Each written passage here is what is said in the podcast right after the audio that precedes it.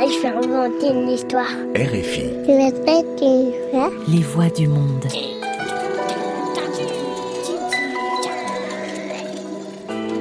Sept milliards de voisins, des contes à écouter.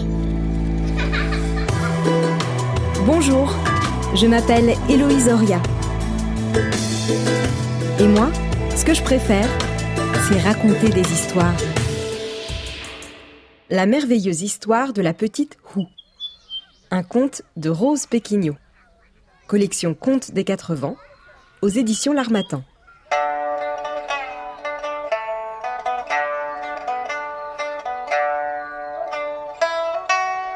Il y avait autrefois dans un village en Chine une petite fille qui s'appelait Hu. Elle vivait avec sa mère dans une jolie maison au toit recourbé, entourée d'un merveilleux jardin fleuri.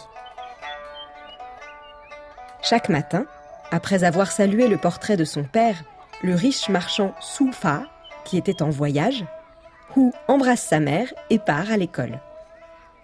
Sa mère glisse dans son sac une galette pour son goûter et quelques graines séchées de melon pour grignoter en route, car le chemin est long jusqu'à l'école.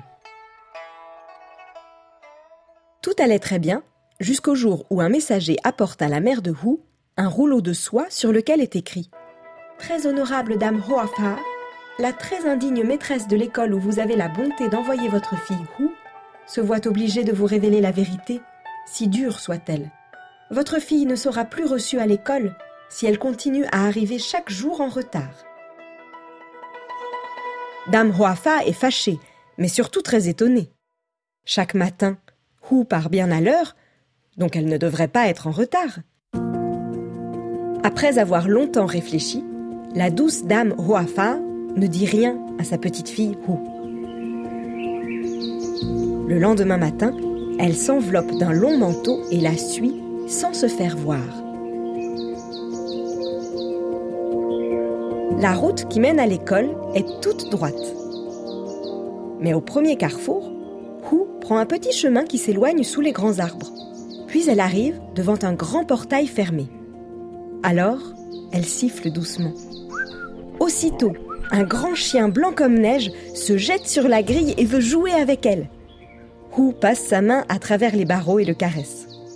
Elle partage sa galette et en donne un morceau au beau chien prisonnier. De sa voix douce, elle console l'animal qui lui lèche la main. Puis, elle s'en va. Hu, revenue sur la route de l'école, se hâte maintenant. Sa mère pense que malgré cet arrêt, elle peut encore être à l'heure à l'école. Mais elle se trompe, car Hu s'engage sans hésiter sur un autre petit chemin.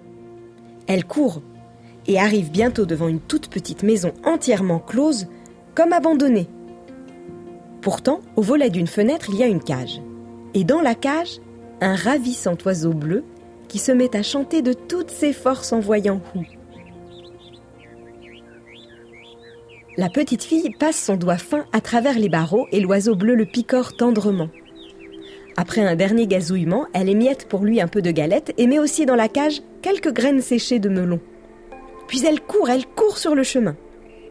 Elle arrive enfin à la grande route. Sa mère, toujours cachée, soupire. La porte de l'école sera sûrement fermée maintenant. Mais Hu tourne encore une fois sur la droite, dans un petit chemin bordé de grands murs.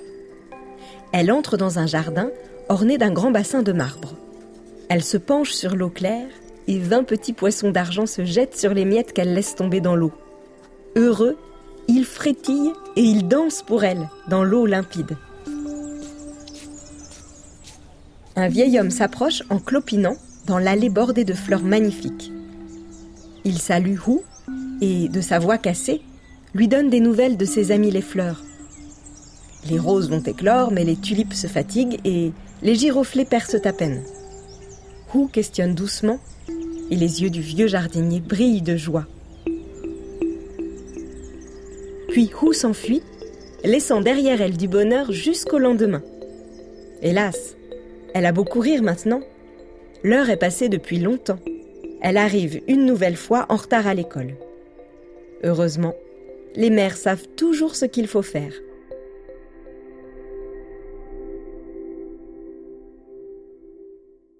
Tandis que Hu dort dans son lit sous sa couverture de soie rouge brodée, sa mère reste éveillée toute la nuit. Au matin, un rayon de soleil à travers le volet réveille Hu.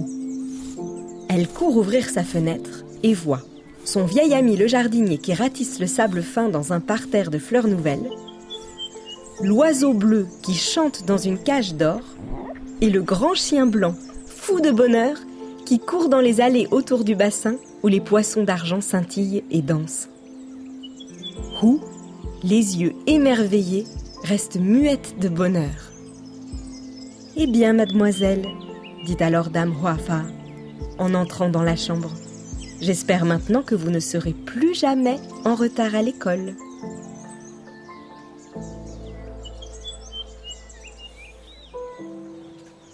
Ainsi se termine la merveilleuse histoire de la petite Hu, qui ne pouvait abandonner tous ses amis, mais qui ne pouvait évidemment pas continuer à être en retard à l'école.